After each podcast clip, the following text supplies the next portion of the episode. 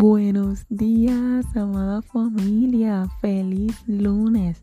Bienvenidos a su podcast Transformando Vidas. Hoy iniciamos una serie titulada Liderazgo Efectivo. Y para esto estaremos hablando de algunos de los discípulos de Jesús y el liderazgo que ejerció sobre ellos.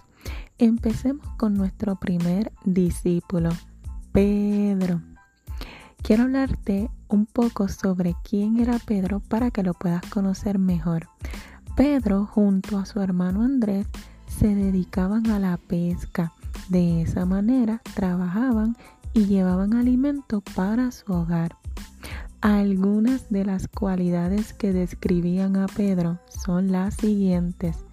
Era ansioso, agresivo, demasiado franco, impetuoso, inconstante.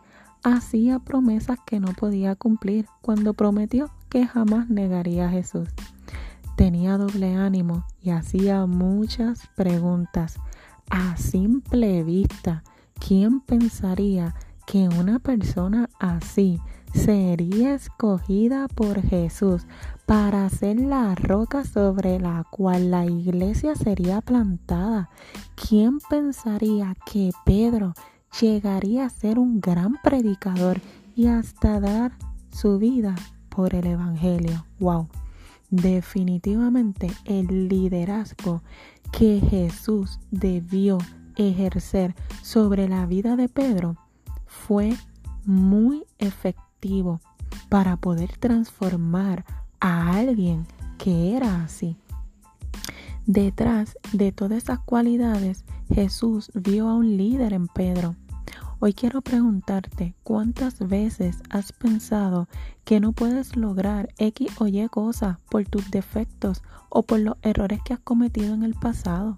Jesús no mira ni tus cualidades, ni tus dones, ni tus talentos, ni tus errores, ni las cosas que hayas podido hacer mal, ni tus defectos. Lo único que busca Jesús es un corazón dispuesto a ser moldeado. Y te tengo noticia, aquellos que más difíciles son en sus cualidades son los que más a Jesús les gusta trabajar. ¿Y sabes por qué? Porque al final la gloria será para el Señor. Así que si tú estás aquí y en tu corazón hay un genuino deseo de crecimiento, tendrás que entender que para eso debes de liderar. Pero primero te tienes que convertir en un líder y ese es el paso que muchos pasan por alto. Yo sé que hay un líder o una líder en ti y no tienes que ser perfecta ni perfecto. Con todos tus errores, si estás aquí, es con un propósito.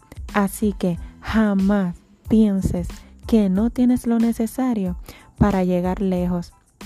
Solo déjate guiar por el mejor líder que es Jesús. Así que Dios te bendiga. Espero que tengas un feliz inicio de semana. En estos próximos días vamos a seguir hablando del liderazgo efectivo y de cómo nosotros nos podemos convertir en líderes de impacto que transforman vidas, al igual que Jesús lo hizo con Pedro. Nunca olvides que el propósito de esta organización es transformar vidas. Dios te bendiga.